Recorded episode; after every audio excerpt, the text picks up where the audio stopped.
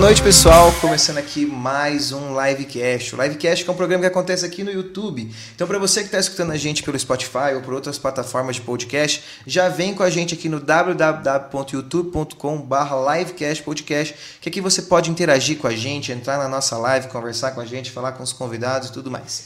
Eu sou Matheus Barbosa, apresentador desse programa que acontece aqui no YouTube, né? E hoje a gente está com o nosso co-host, o Marcelo Júnior. E aí, Marcelo, se apresenta para o pessoal aí. Boa noite, gente. Boa noite para quem está assistindo a gente. Boa no... Bom dia ou boa tarde para quem vai, vai ouvir no Spotify também. Muito feliz de. Fazia um tempo já que eu não participava das lives aqui, estou muito feliz de estar participando novamente. E mais feliz ainda por estar recebendo a Priscila, que é essa artista visual incrível, mas enfim, eu não vou dar nenhum spoiler, deixa que a Priscila se apresente. Priscila, seja muito bem-vinda à nossa live. Gente, obrigada. Também estou muito feliz de estar aqui. É, esse papo que a gente vai bater, acho que vai ser muito bom. Essa, esse cruzamento das nossas áreas, eu acho que tem é, um terreno muito fértil. E, bom, como ele já disse, eu sou artista visual, muralista e ilustradora aqui de São Paulo. E eu tenho um trabalho que vai investigar mulheres e a luta das mulheres, principalmente na América Latina. Então, o contexto do feminismo latino-americano é uma coisa que me interessa muito. E acho que é algo que vai premiar a nossa conversa de hoje sobre ser latino. Acho que vai ser bem bacana. Estou feliz de estar aqui. Obrigada. Com certeza. E para você que está vendo a gente pela primeira vez e está escutando a gente pelo Spotify pela primeira vez, também pode seguir a gente no Instagram, no live.cast. Lá a gente coloca os cronogramas de todos os outros convidados, todas as outras pessoas que vão participar do nosso programa aqui. E bom, para a gente começar esse bate-papo que a gente vai ter hoje, falar um pouco sobre latinidades, falar um pouco sobre toda essa dinâmica aí, é, eu acho que é importante a gente começar falando para o pessoal, né, o que de fato é ser uma, uma pessoa latina, né? Eu acho que o, o, o ser latino é algo que para o brasileiro não é muito bem construído, não é muito constituído a ideia de ser latino, né? A gente vê muito uma ideia é, territorial de como que se divide no território, mas não se aprende o que isso impacta na cultura, o que se impacta na, nas desenvolturas sociais. Então, o ser latino é bem complexo, né, Priscila? Olha, eu acho que é bem isso, né? A gente se identificar como latino é um trabalho de, de vida inteira, né? É, esses dias eu vi uma matéria que falava sobre os Estados Unidos começarem a identificar brasileiros como latino com mais força e as pessoas super chocadas, assim, né, aqui no Brasil. E eu pensando, gente, mas por que esse choque, né? Nós somos latinos para o restante do mundo, acho que só para a gente mesmo a gente não é, embora os nossos vizinhos aqui da América Latina saibam é, como esse reconhecimento não acontece, né? Como o Brasil acaba se sentindo distante, mesmo sendo é, uma grande referência para o restante da América Latina. É, parece que o brasileiro muitas vezes ele ele se coloca de costas para a América Latina, ele nega essa identidade latina, né? Mas ao mesmo tempo ele quer se colocar como uma liderança regional. Né? Então, no Mercosul a gente tem os é, o presidente agora, no caso desse presidente querendo se colocar como um líder é, da América do Sul, ou até mesmo em relação à economia, em relação a, a todo essa, esse jogo político, o brasileiro ele sempre se coloca como parece que superior, né? Ele é uma visão de cima para baixo.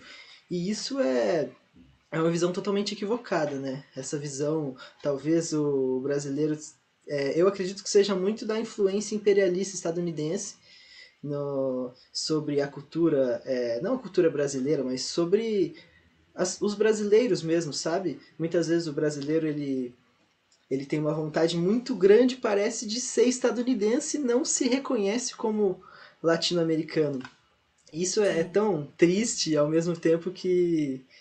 É, enfim, é, mas é muito legal também aqueles que se reconhecem como latino-americano. Esse, reconheça, esse reconhecimento é muito importante, né? É algo político, inclusive. É, é um reconhecimento que a gente vai, como eu disse, é da vida toda, né? Vai buscando, porque eu tenho pouquíssimas recordações de história da América Latina na escola, de, de, de falar é, da união entre os povos latinos, ou mesmo usar o termo América Latina, é, que não fosse só uma passadinha rápida, sabe? É, há um tempo atrás eu vi uma entrevista, eu não vou lembrar o nome do músico, mas era um músico cubano que falava é, que o Brasil é uma grande referência para outros países, inclusive culturalmente, então eles sabem muito sobre o Brasil. E que é uma coisa que eu, eu fiquei muito assustada quando eu fui. O primeiro país que eu fui da América Latina foi a Argentina, e quando eu cheguei lá, mesmo pegando o táxi, eles falavam muito do Brasil e falavam, tipo assim, ah, eu já fui passar férias em Porto de Galinhas, nossa, e, e falavam várias cidades. E eu, tipo, gente, eu, eu nunca fui para esses lugares, assim, e vocês, tipo, vão de férias sempre pro Brasil. Então, essa referência, não só econômica, mas cultural, é uma coisa que me pegou um pouco de surpresa. E só eu percebi como é, o nosso movimento de não, não se conhecer como latino era percebido lá fora também, né? E o quanto isso é um pouco ameaçador até. Você falou do Mercosul, e há um tempo atrás eu estava estudando sobre a Unasul, né?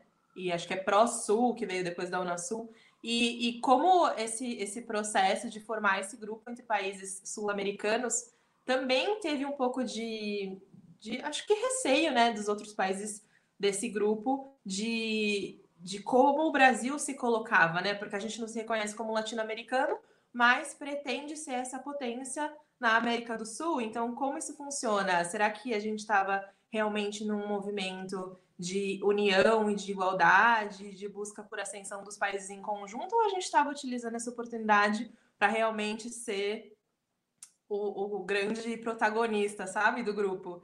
Então, eu acho que os outros países têm um pouco receio disso mesmo, né? E eu, e eu acho que tem um fundamento, sim, porque muita gente fala sobre a síndrome do vira-lata, ou, ou o brasileiro se sentir superior a esses outros, outros países, né? E infelizmente essa é uma realidade. Muitos brasileiros se sentem mesmo superiores e se ligam a uma falsa noção de descendência europeia, né? Que é muito doido isso, né? Porque, tipo, não faz muito sentido e esses países realmente não nos querem. Essa é a realidade, assim. A gente está reivindicando uma coisa que é inexistente, né? É, uma coisa que eu acho que dava pra gente pensar também é nesse, nessa diferença dessas migrações pós-colonização ali, pós-independência, porque o Brasil, não só o Brasil, a América Latina como um toda, mas o Brasil principalmente teve muito uma ligação com o embranquecimento populacional, né?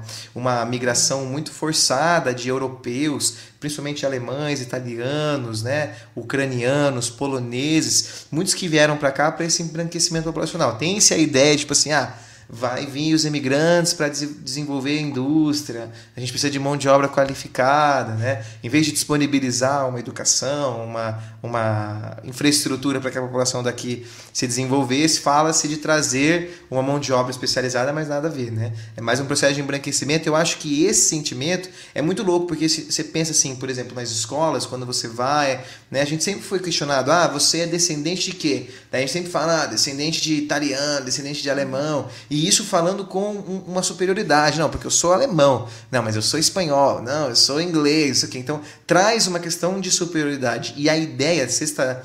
Não, quinta-feira passada, a gente conversou aqui com um professor de filosofia, a gente estava falando sobre modernidade e pós-modernidade, e a gente falou que essa ideia de moderno, ideia de novo, de desenvolvido, vem da própria Europa. Então, a gente se baseia muito nesse, nisso para para sentir o, o, o desenvolvido, para sentir. E aí eu acho que esse sentimento acaba caindo na própria, na própria América Latina, de quanto o Brasil ele se sente inferior aos outros países centrais e tal, e quer reforçar isso na América Latina para em algum lugar ele não ser o, o pior, para em algum lugar ele, ele ser o, o que comanda ali, né?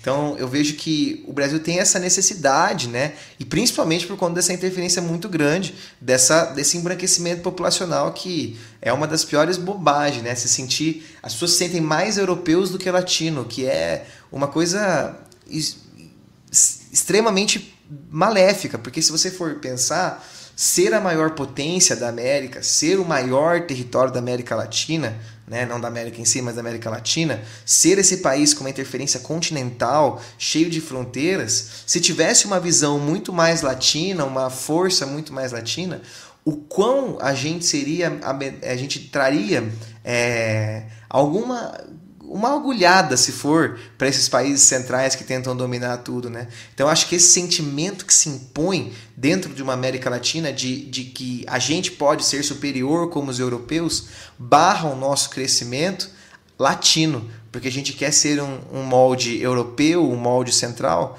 mas não é o que a gente é. A gente é um molde latino, a gente tem que se entender que nós. E o que eu digo em molde, não em questões sistemáticas, em questões de ser humano. Independente se sua família há 60, 70, 80 anos atrás veio da Europa, você nasceu aqui, você vive aqui, você trabalha aqui, as dinâmicas são daqui. Então você nunca vai conseguir se igualar à Europa, né? Você tem que se igualar aos seus mesmos aqui e se unir, né? Sim. É, eu acho que a gente tem historicamente vários períodos de uma tentativa de unificação, né, da América Latina.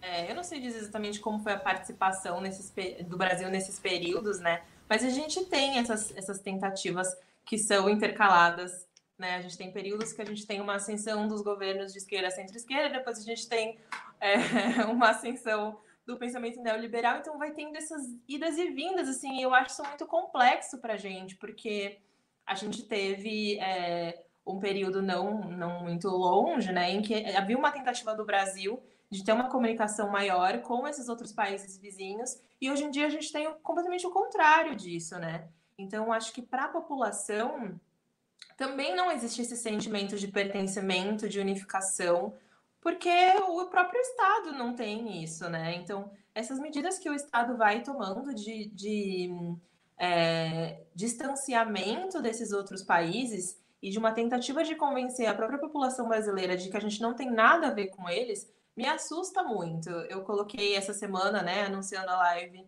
é, perguntando para as pessoas o que elas achavam que fazia, com que, qual era o motivo da gente se sentir tão distante, né, não se sentir latinos. E eu acho muito curioso que as pessoas sempre respondem a língua.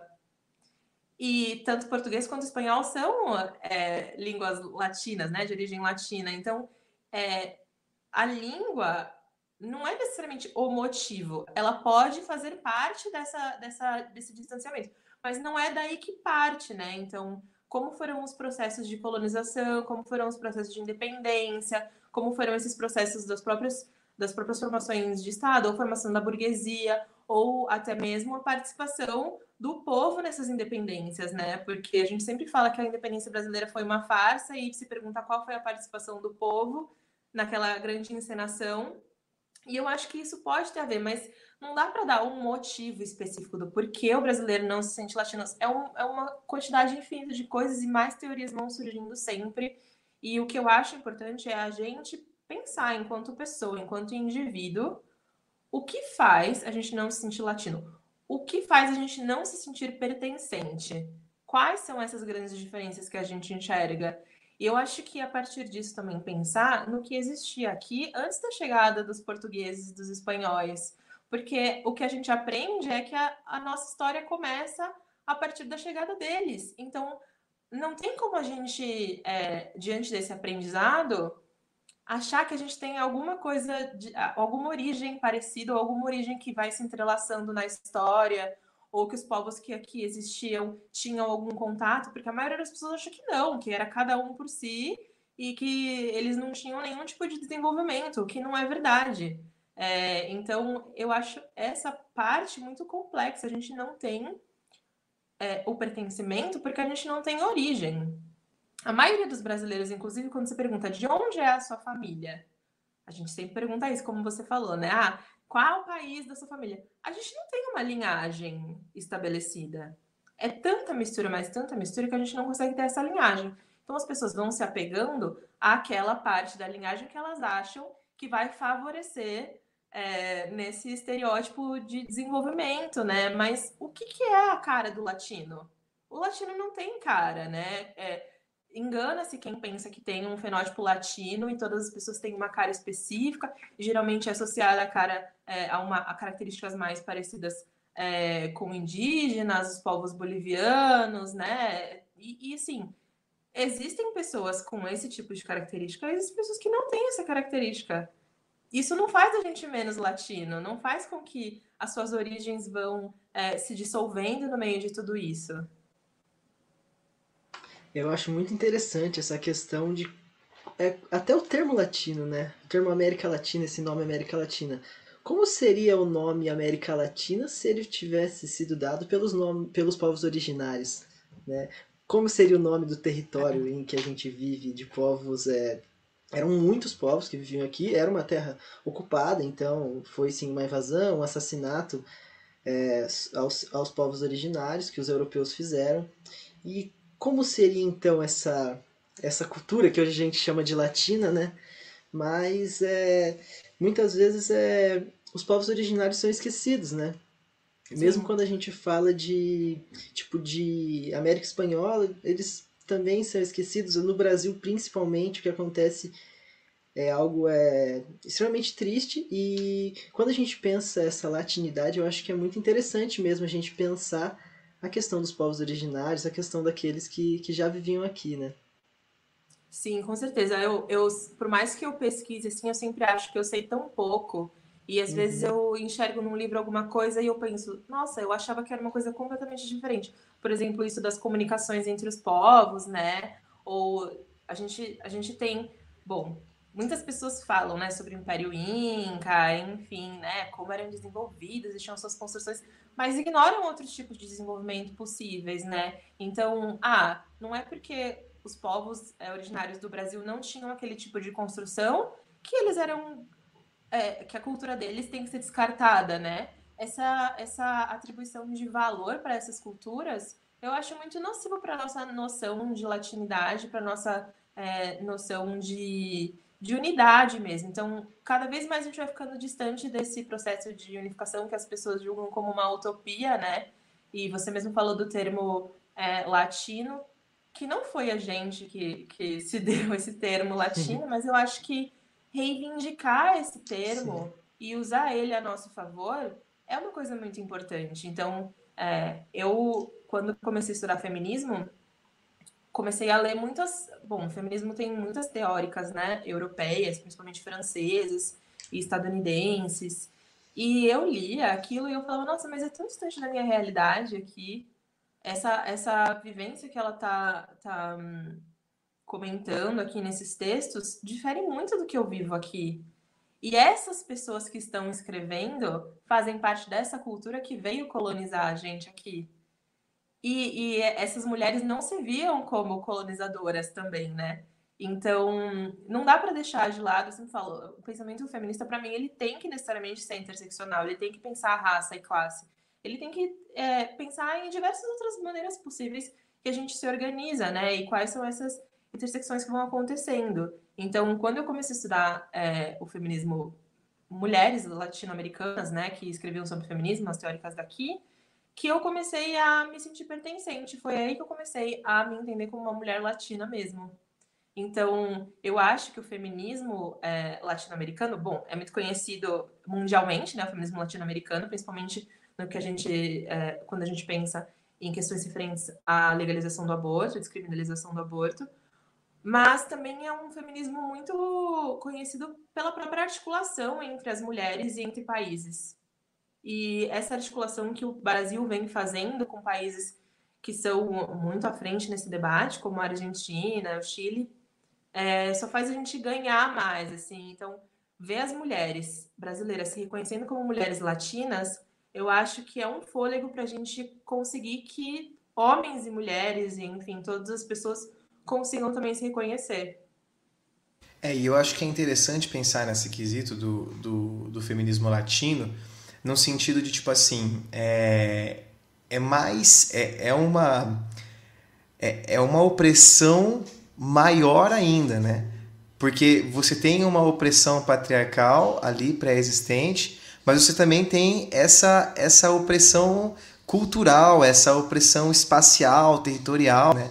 Então eu acho que isso interfere muito. Então é, é, eu sempre falo para Isabela minha noiva que ela é bem bem ligada a essas questões, os movimentos, ela estuda bastante sobre isso. Aliás, ela, o TCC dela em psicologia foi com relação a isso, é, é, é uma, é uma pessoa que estuda bastante sobre e, e acabo, acabo por, por estar ali próximo, entendendo algumas coisinhas, assim, é óbvio que entendo algumas teorias, claro, né, é, não vou entender tudo de fato que está ali aposto, mas é muito louco perceber o quanto a, a, luta ela fica muito maior, né? Primeiro você, você luta num, num micro, e aí você tem o, o, macro latino, o macro global. É um negócio muito, muito complexo, né? E eu acho que não, não se tem esse entendimento mais ainda. Perde-se a força de, de algo que precisa ter força por conta da falta de entendimento. Sim, a discussão que a gente tem em várias frentes hoje em dia é sobre, no final das contas, autonomia, né? E quando a gente fala de América Latina, a gente também está clamando por autonomia. E essa autonomia, ela é econômica, ela é social, ela é cultural.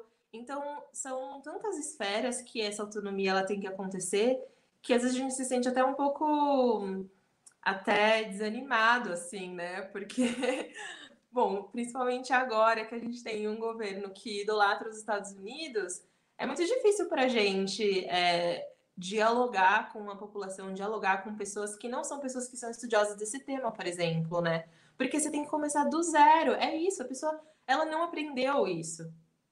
Ela não tem essa sementinha do que a gente está falando e que a gente foi buscar por conta própria para sentir essa necessidade, ou por ter tido essa articulação coletiva que, que foi é, desenvolvendo e, e aguçando essa necessidade na gente, mas é muito difícil até explicar assim para uma pessoa por que a gente deveria se conhecer como latino quando algumas pessoas têm inclusive valores diferentes dos nossos. Então, como explicar para uma pessoa que defende é, o neoliberalismo isso? Ela pensa diferente, os valores dela são diferentes. Então, é, esse diálogo eu acho sempre muito difícil, embora eu ache muito importante, porque não dá para a gente só conversar entre a gente, mas entender que a gente precisa se articular coletivamente e assim ganhar força para essa autonomia tem a ver com a latinidade, tem a ver com o feminismo, tem a ver com movimentos antirracistas, tem a ver com tudo, né? É justamente essa autonomia que a gente está buscando quando a gente tenta se reconhecer enquanto latino. E, e é muito acolhedor encontrar é, essas vozes que vão reverberando as coisas que a gente está lutando, sabe? De ver que em outros países acontecem coisas muito parecidas. E como essas coisas vêm acontecendo há séculos e séculos e séculos, desde que a gente começou a ser invadido, parece, parece que é só um looping, sabe? Que as coisas não evoluem. Que a gente tem momentos de um leve respiro que a gente fala, fala agora vai. E aí não vai. é, é dar uma, uma esperança, né? É, principalmente ver exemplos como aconteceu, como vem acontecendo no Chile, né? Por exemplo, é muito bonito o próprio movimento feminista lá, na Argentina também, né? É, as Ai, conquistas. Ele é meu querido, as... né? Eu sou apaixonada pelo Chile, gente. Nossa, não posso não, falar eu sou Chile, também. é um negócio. Pô, a minha experiência eu... no Chile, assim, foi uma das coisas mais incríveis da minha vida. E foi a primeira vez que eu estive em um país, eu não estive em muitos países, né? Mas foi a primeira vez que eu estive num país latino que eu senti que o povo estava disposto, sabe? Uhum. Que, e, e, é triste ao mesmo tempo, porque essa disposição vem de estar saturada, de não aguentar mais, de não ter mais para onde correr, né? Porque o Chile é o, o grande experimento neoliberal, né? Para quem não tá, é, não acompanha isso, é inclusive um grande exemplo para o Brasil, né? No sentido de implementação de políticas é, neoliberais, de privatização, de de, do papel do Estado, né? Ai, então, eu, eu estando no Chile, assim, ver como as pessoas, elas saem às ruas e elas falam, não, a gente não quer mais isso, assim. Então, uhum. inclusive, essa articulação foi o que deu, deu um gás para eles solicitarem uma nova Constituição, né? Sim. Votarem um aprova ou não aprovo. E foi aí que me deu uma esperancinha, assim, pro Brasil. Sim. Mas aí quando eu voltei pro Brasil, essa esperança passou em, tipo, dois dias, assim. E ainda demorou, né? Que dois dias é muito pouco, né? Porque duas horas já passa, né? Gente, é muito triste, assim, porque você vê um povo, daqui a pouco você vê outro povo. Você fala, uhum. se a gente se articulasse mais coletivamente, é. a gente conseguiria ter mais diálogo, entender melhor e usar como exemplo, né? E as coisas que a gente ouve aqui do Chile, as notícias que a gente lê do Chile, são tão deturpadas, né? Uhum. Mesmo da Bolívia, é. da Colômbia, da Venezuela.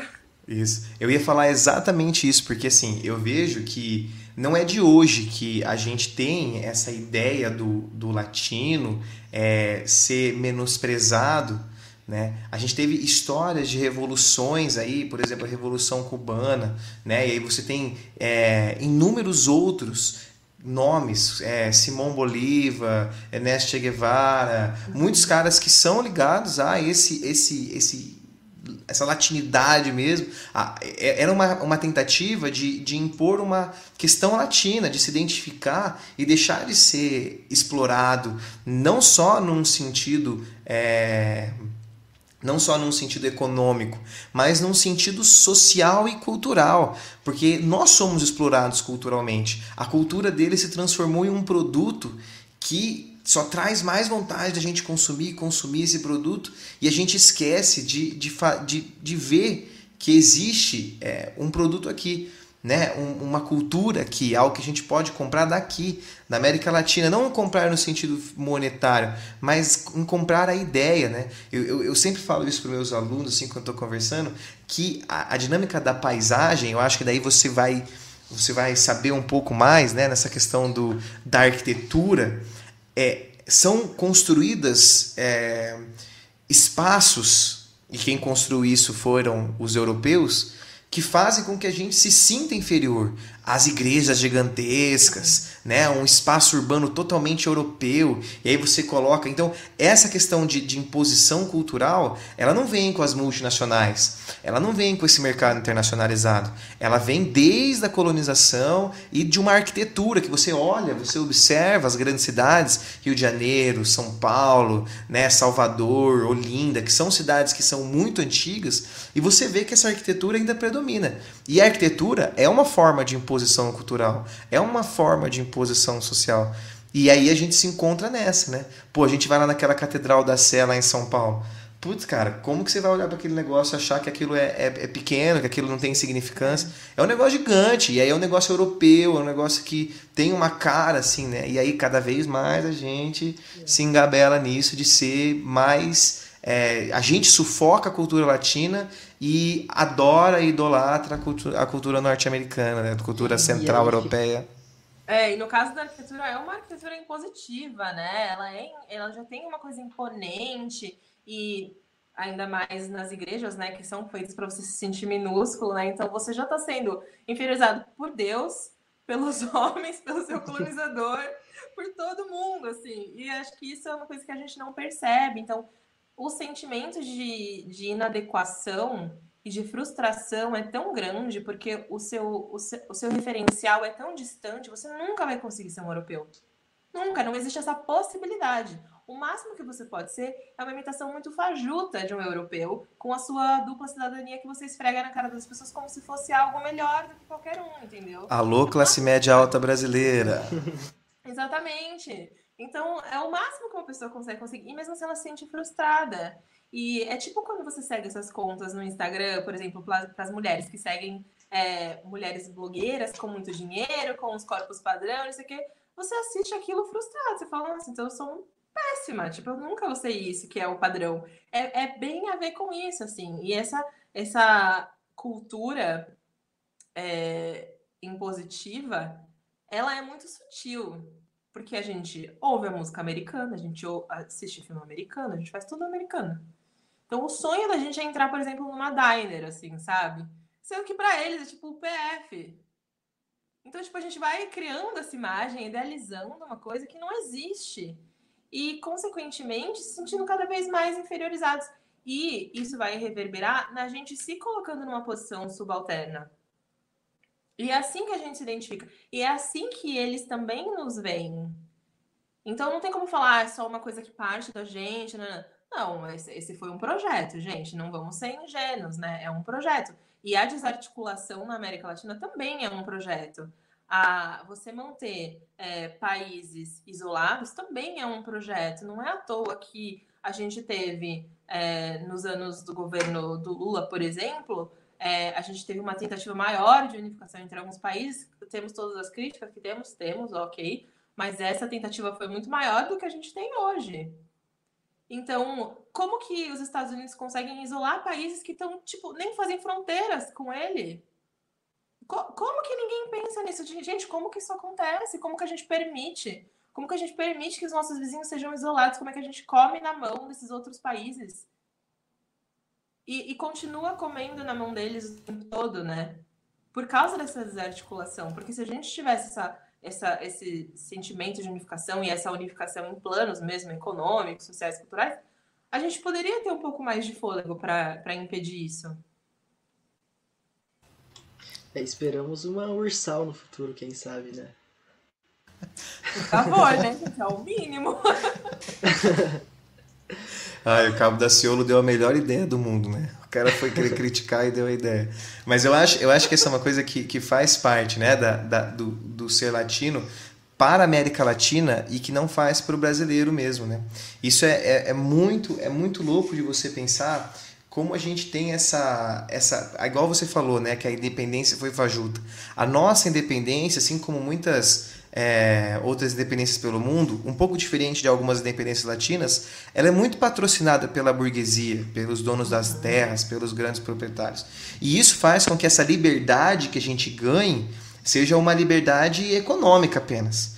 Porque não, não se tem uma independência, e, e mais ou menos, né? Porque a gente continua tendo essa, essa grande é, interferência econômica e dependência econômica. Tanto é que é isso, né? Se você vai contra, contra a mão dos Estados Unidos, o que acontece? O dólar vai lá para cima, o preço das coisas lá para cima. Eles acabam taxando a gente, né?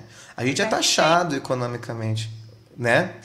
E aí a gente vê todas essas questões porque nunca se teve uma, uma um de fato uma revolução social, uma revolução cultural de independência, que com certeza seria influenciado na economia, né?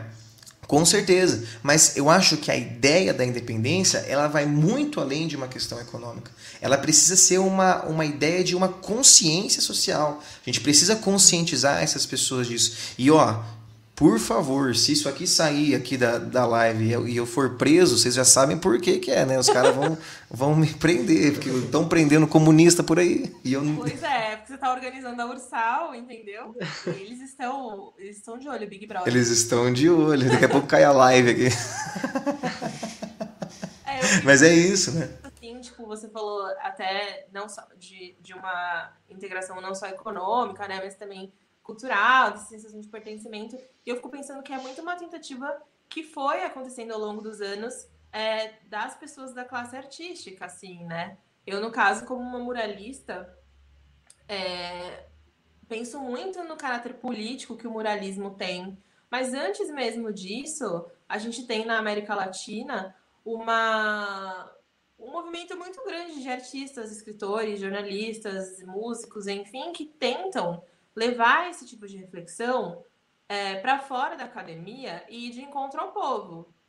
Então, essa maneira de educar o povo, de levar informação, de levar é, criticidade, é uma coisa que é fundamental. A gente não tem como é, conseguir esse pertencimento sem a ajuda dos artistas, sem a ajuda desses articuladores sociais, sem a ajuda da, da própria comunicação, do jornalismo, enfim. Então, eu sou muito seletiva, assim, com relação às coisas que eu consumo. E é óbvio que eu consumo coisas americanas, é óbvio que eu consumo, consumo coisas europeias. Eu não estou isolada no mundo, né? Mas eu acho que eu também tento conhecer um pouco mais da cultura que a gente tem na América Latina. E, e quando eu paro, por exemplo, para ouvir músicas assim, eu falo, gente, essas pessoas estão falando coisas tão importantes. Olha só, tipo, você ouvindo uma música, você já para e pensa assim, gente, é verdade. Olha isso. E eu me identifico, assim, isso é muito bacana.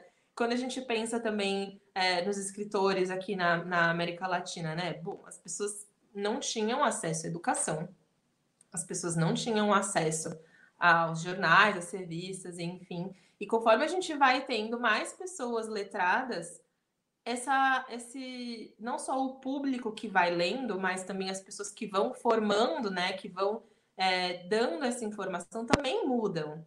Então, esses perfis vão mudando e a gente vai conseguindo ter pessoas de vivências diferentes construindo essa narrativa. Então, quando a gente tem é, pintoras e pintores, escritores e músicos que vão se, se, se, se colocando como disponíveis para construir essa outra narrativa e fazer com que o público, às vezes não letrado, ou o público que não tem acesso a essa educação que a gente só vai ter muito tarde, por escolha própria, muitas vezes, ou na universidade, enfim, é, que esse público consiga ter acesso a essas reflexões. E eu acho isso muito lindo, assim, no caso do muralismo, é muito bacana porque é algo que atravessa a vida das pessoas. Assim, você não, não entrou numa galeria para você consumir arte, a arte entrou no seu caminho. Então você está andando na rua, você está indo até o seu trabalho, você também tá é um trabalho de arte. Esse trabalho de arte vai falar alguma coisa com você e muitas vezes você passa todos os dias pelo mesmo trabalho. E eu acho sim que existe a responsabilidade do artista com o que ele está comunicando. Eu entendo que tem pessoas que têm outras maneiras de fazer arte, enfim, eu respeito todas elas. Mas para mim, enquanto artista, essa responsabilidade é muito grande do que eu quero comunicar e de qual diálogo eu quero construir, quais valores eu quero é, deixar assim no, no, deixar mais claros assim para as pessoas o que o que eu quero falar com elas, o que, que eu quero que elas pensem. Elas não, elas não precisam pensar igual a mim, mas eu quero que elas reflitam como elas se sentem. E eu acho que essa autonomia também nessa fruição é importante. Nunca deixar fechado um trabalho para o significado é isso. Não, isso não existe, né?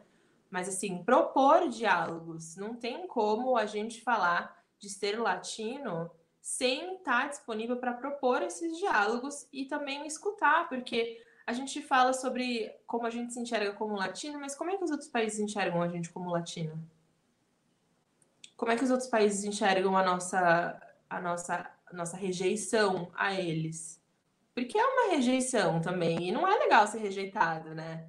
Então, a, a, a visão que eles têm da gente, ouvir isso também é muito importante. É, realmente é muito, é muito bonito como o muralismo, além de ser um movimento artístico, é um movimento político, né?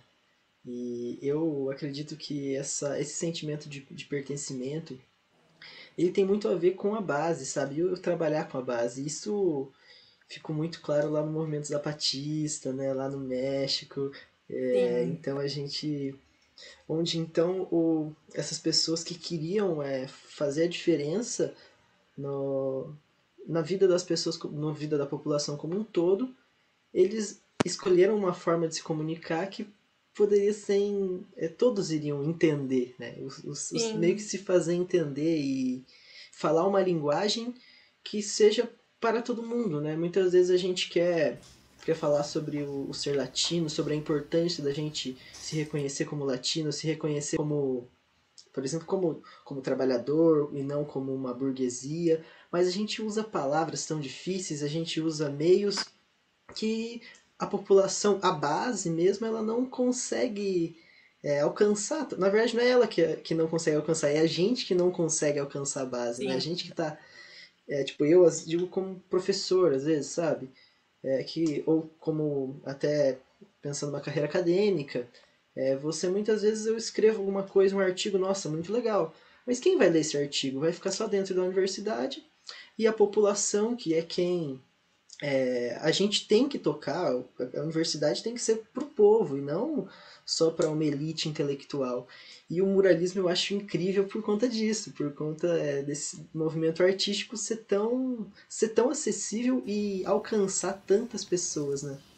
acessibilidade cultural, né, de reconhecimento. Eu acho que a, as, as mídias, que é o que mais tem acesso às pessoas, uma mídia televisiva, talvez, né, que são o que o grande público escuta, vê, ela, ela se encontra muito ainda ocidentalizada, um padrão muito muito de consumo, né? E aí a gente vê que essas, essas, essas novas formas de, de comunicação social, que são as artes, né, tanto a música como a arte plástica, a escultura, né, os poemas, tudo isso tem uma relevância muito grande, mas está muito fechada a uma pequena, uma pequena parcela da população que tem um acesso financeiro, um acesso monetário, que é o que o sistema impõe para gente. O sistema ele é tão baseado nessa questão financeira, monetária, que ele impede muitas pessoas de acessarem isso. E isso é um isso é igual a Pri falou, né?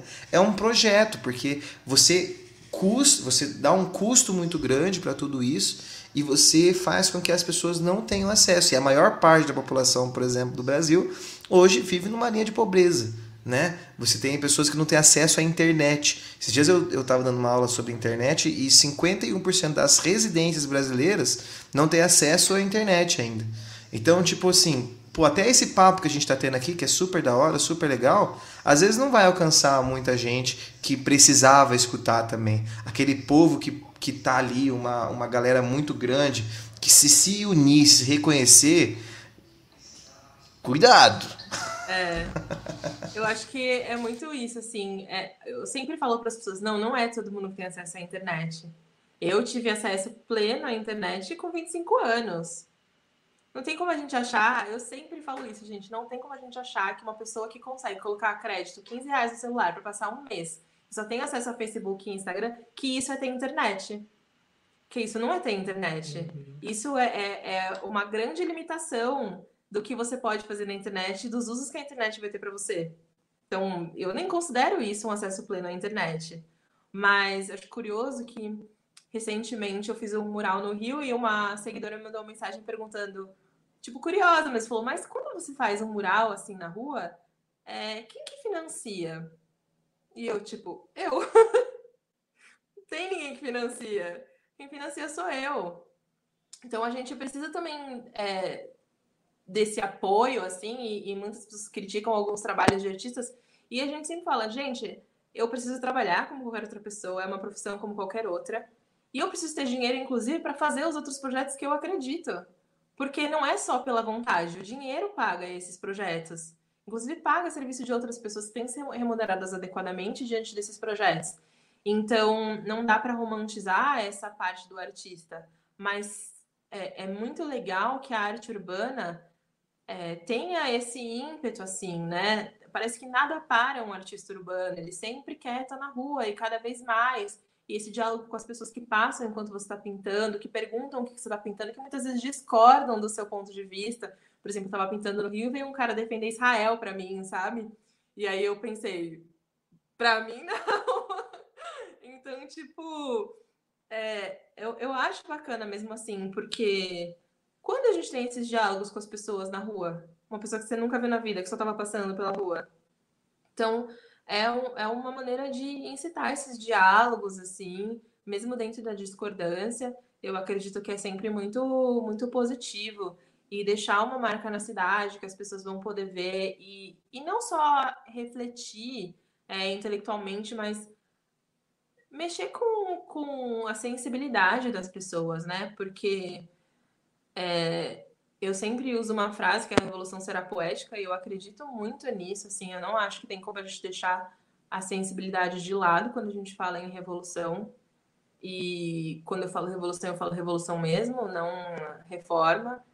E eu não acho que a gente pode deixar isso de lado, porque eu acho que o que trouxe a gente a esse lugar que a gente está é justamente a insensibilidade, é o egoísmo, é esse pensamento hegemônico e colonizador. Eu não acredito nisso. Então, a parte artística, essa sensibilidade, seja pelas artes visuais, pela poesia, pela música, é, pelos vídeos, seja o que for, né, no audiovisual, é muito importante. E esses diálogos que a gente cria na internet fazem parte dessa sensibilidade também.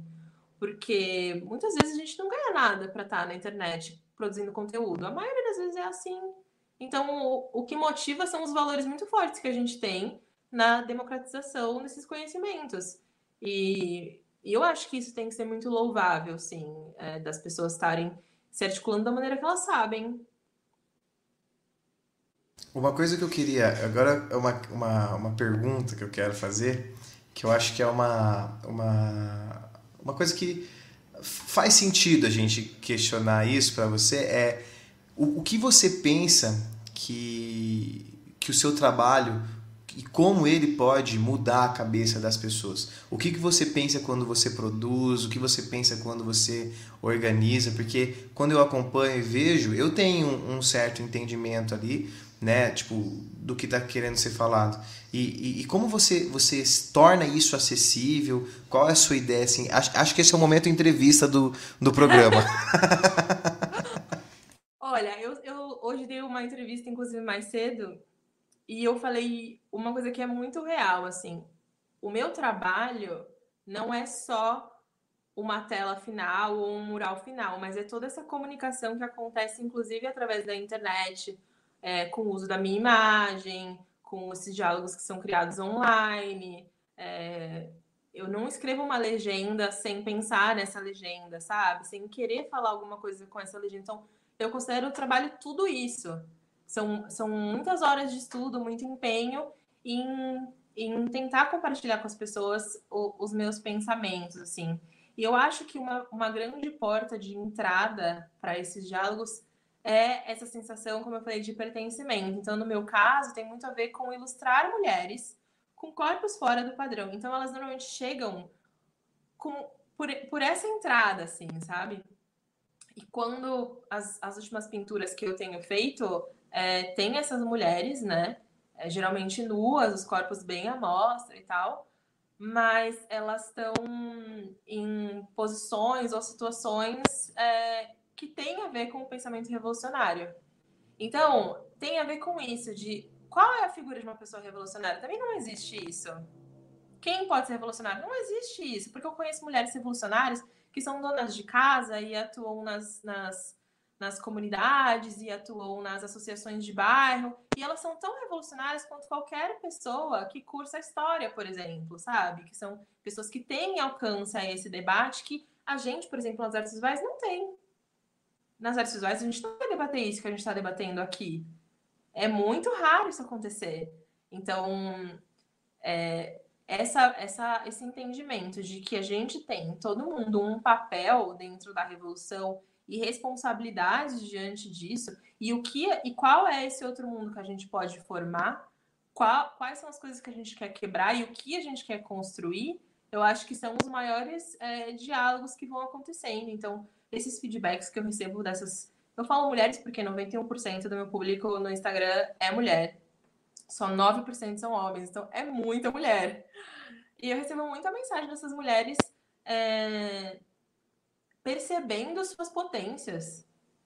E suas potências enquanto corpo, suas potências enquanto é, uma uma peça fundamental na, na sociedade, em, em, percebendo como elas precisam buscar essa autonomia ou como elas precisam se articular coletivamente, como elas também têm o papel e a responsabilidade de fazer outras mulheres se sentirem assim e criar diálogos também com homens, porque eu sempre falo que eu não acredito num feminismo que não vá falar com homens, porque é a mesma coisa da gente falar sobre racismo que não vá falar com pessoas brancas. As pessoas brancas precisam é, ter este diálogo entre si.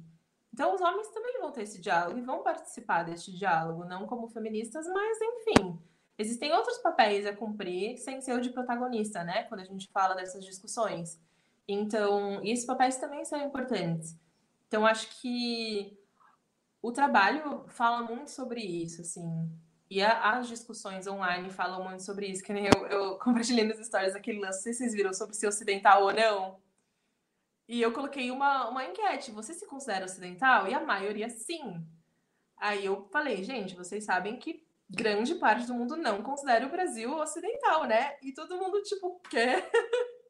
e foi uma coisa que já aconteceu comigo, porque quando me falaram, eu fiz assim, gente, mas espera, então toda a minha vida foi uma mentira como assim, sabe? Então, eu acho legal que alguém algum dia me falou. E é um diálogo que vai ser levado para frente, assim como eu espero que essas pessoas também levem para frente. E mesmo que a gente não tire conclusão nenhuma, porque é um assunto muito polêmico, a gente desfazer uma mentira que existe na nossa construção, né? É, eu acho que é muito mais um papo de desconstrução do que construção. Né? A gente precisa desconstruir muito mais do que querer construir algum pensamento nas pessoas, porque eu acho que você parte de um princípio para construir uma ideia na cabeça de uma pessoa vai ser um pouco problemático, porque ela já tem uma base meio formada do que ela pensa, e não necessariamente que ela pensa porque ela quer, mas foi por muitas vezes ensinado para ela pensar daquela forma. Então, é primeiro desconstruir o papo para depois construir um novo papo, né? Porque e, e é muito conjunto, imposto. Né? Certeza. Uhum. Porque senão é a, isso. Gente, a gente age como se fosse detentor das respostas, que a gente não tem também, né? Então a gente vai construindo junto e é um caminho tão longo, mas tão longo, porque não tem nenhuma resposta. Não tem uma resposta de virar aqui e falar um manual, que as pessoas adoram fazer coaches da vida, manuais como se sentir mais latino em 10 passos? Não existe isso, né?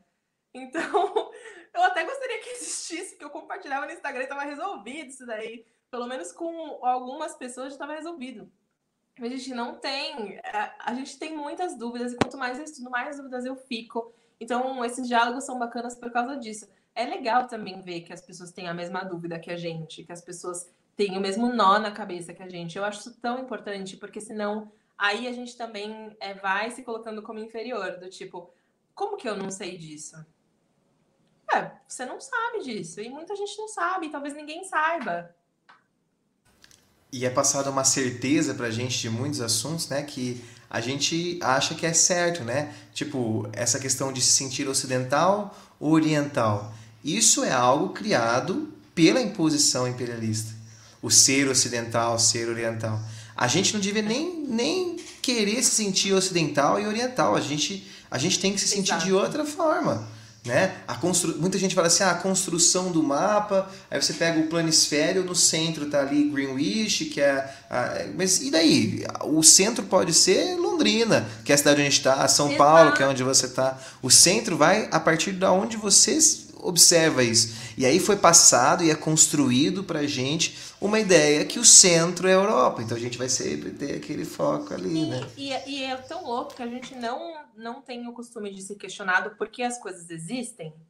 É, e muitas vezes no aprendizado da escola, quando você faz uma pergunta assim, o professor fala, é isso e pronto, acabou, porque é assim que tá no livro.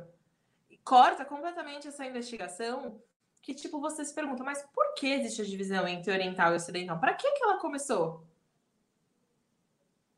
Por que, que, o, por que, que o oriental é chamado de oriental?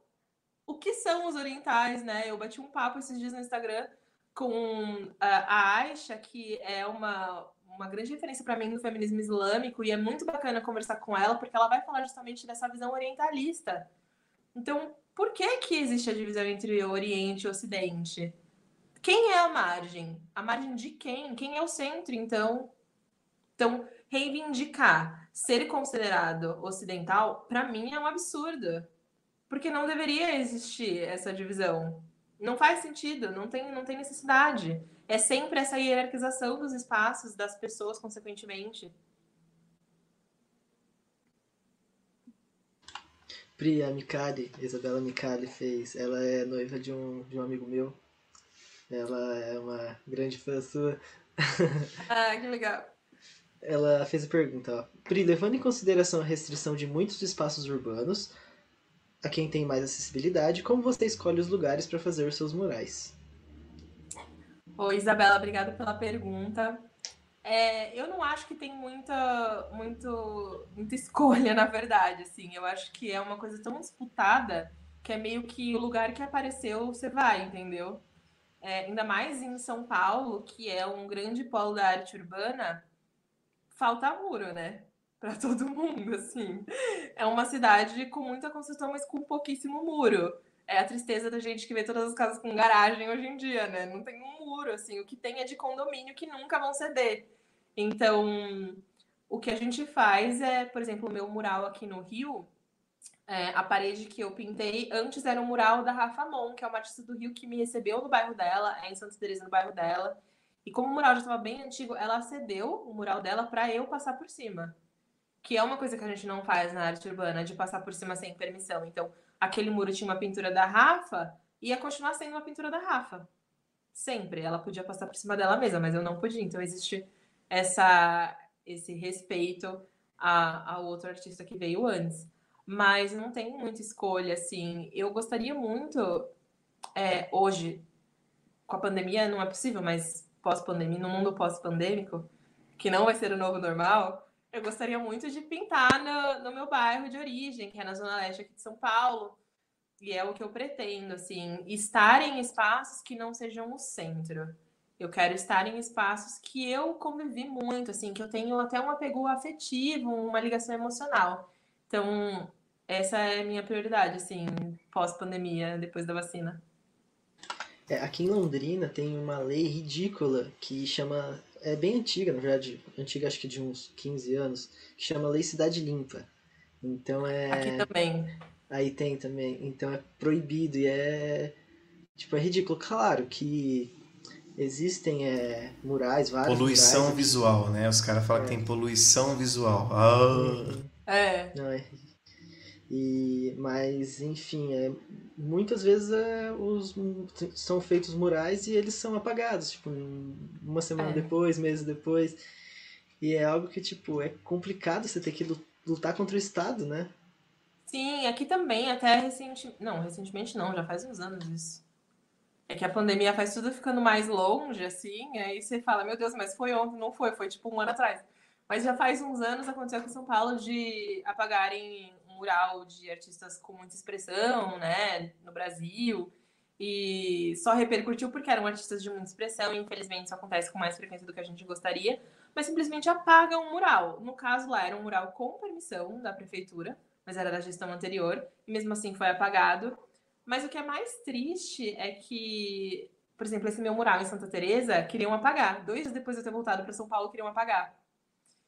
E, e aí a Rafa fez uma intervenção na minha pintura para não apagarem e tal. A própria dona do, do imóvel queria apagar. Ela falou que ela não tinha gostado do mural, que a vizinhança estava incomodada com o meu mural. Então, é um debate complexo, isso acontece com muita frequência comigo, das pessoas ficarem incomodadas com o teor do mural, embora eu, eu não veja nada demais, mas as pessoas aparentemente vêm. Mas ela fez essa intervenção para o mural ficar, mas é, é, é, é triste não ter o reconhecimento do trabalho que dá, do investimento que é, porque não é barato fazer um mural, não é barato comprar tinta, não é barato comprar spray, no caso de quem usa spray, é, não é barato fazer nada disso, assim, eu ainda teve uma estadia, teve uma passagem, teve tudo isso, sabe? E a pessoa simplesmente vira e fala, não gostei, quero apagar. E é assim que a prefeitura faz, né, na real. É não, não, não, não tá permitido, vamos pagar. Esse, essa esquina que ficou super colorida, que ficou mais acolhedora, é, tanto faz, assim, a gente vai pagar, a gente vai voltar a ser cinza, triste e vazia como era antes, porque é isso que a gente quer. É um sistema calando o, uma possível uma possível forma de conhecimento, né? Eu acho que e, e esse muito esse incômodo que você falou, ele existe muito nas pessoas, né? Eu a minha parte final do meu curso de geografia, que eu sou formado em geografia, né? E a parte final dele eu escrevi sobre o sentimento anticomunista na América Latina e principalmente no Brasil.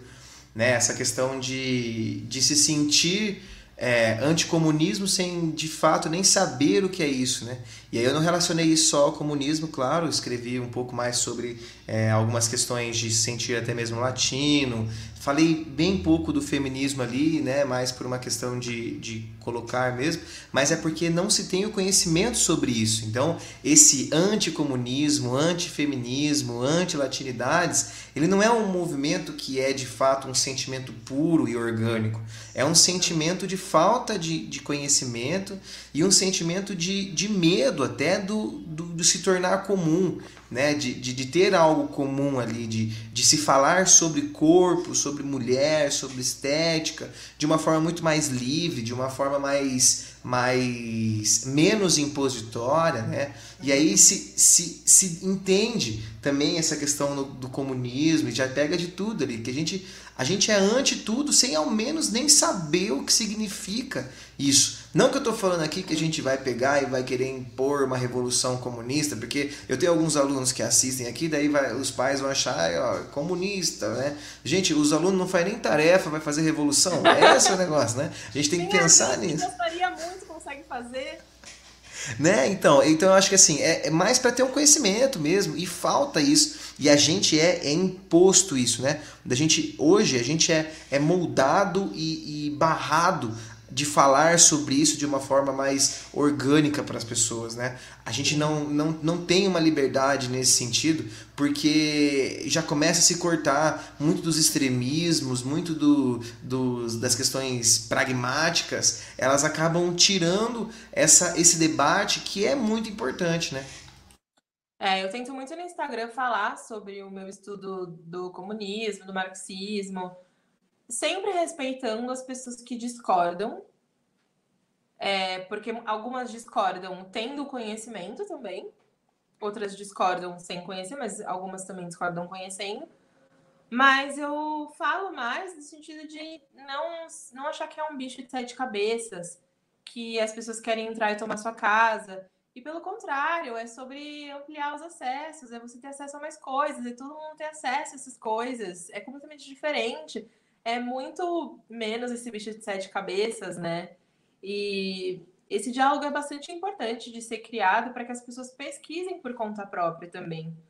Lá na PUC, a gente, é, eu fiz as extensões na PUC, né, aqui de São Paulo, e eu tenho dois professores que me deram aula em masculinidades contemporâneas, que é o Fábio e o Marcelo, e numa aula eles estavam falando sobre o termo homofobia, né, que a fobia tem a ver com o medo das pessoas de algo, e eles estavam falando que é, bom, gerou uma grande discussão assim sobre não falar mais necessariamente sobre fobia, mas falar sobre ódio. Porque existem casos em que não é medo, é ódio, é ódio gratuito por algo. Ódio pelas pessoas homossexuais ou que fogem da, da heterossexualidade, ódio pelas mulheres, ódio pelo comunismo. É um ódio gratuito, assim, e sem fundamento. Então, por exemplo, eles usam o termo homo-ódio, não homofobia quando a gente vê uma pessoa sendo atacada na rua, colocando fogo numa pessoa por ela ter uma, uma, uma sexualidade que não, não, não é similar à sua, isso não é medo, isso é ódio. Então a gente também dá nome a essas coisas, para essas pessoas também entenderem que o que elas têm muitas vezes não é medo, é ódio. De onde vem esse ódio? Como esse ódio foi construído? E como a gente faz também para se desfazer assim, né? É, e se livrar de estar no caminho dessas pessoas, porque o que a gente recebe falando certas coisas na internet é ódio, né? Não é medo.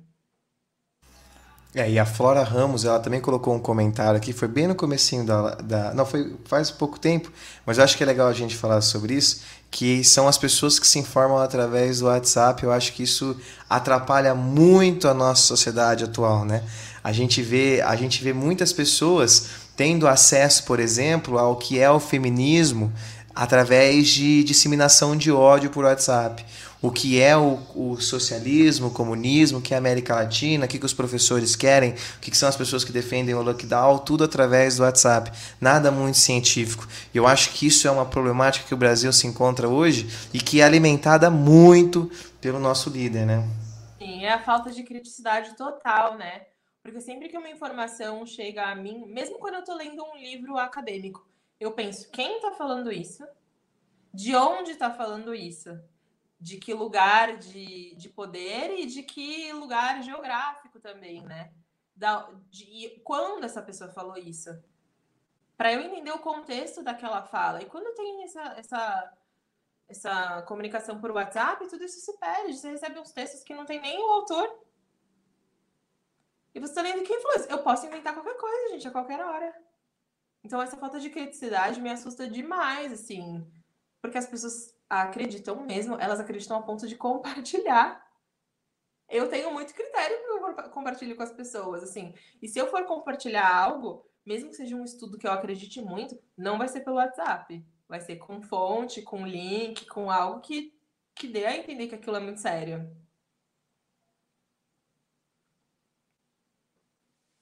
É, eu tava procurando um dado aqui, eu acho que eu já achei, peraí, só para falar sobre esse negócio de fake news, que era uma coisa que eu, é, é importante, você falou, e aí eu, eu acho que é, que é importante. Aqui, ó, é, nos Estados Unidos, no MIT, foi feita um, um, uma pesquisa e a chance de uma notícia falsa ser republicada com relação à notícia verdadeira é 70% maior, né?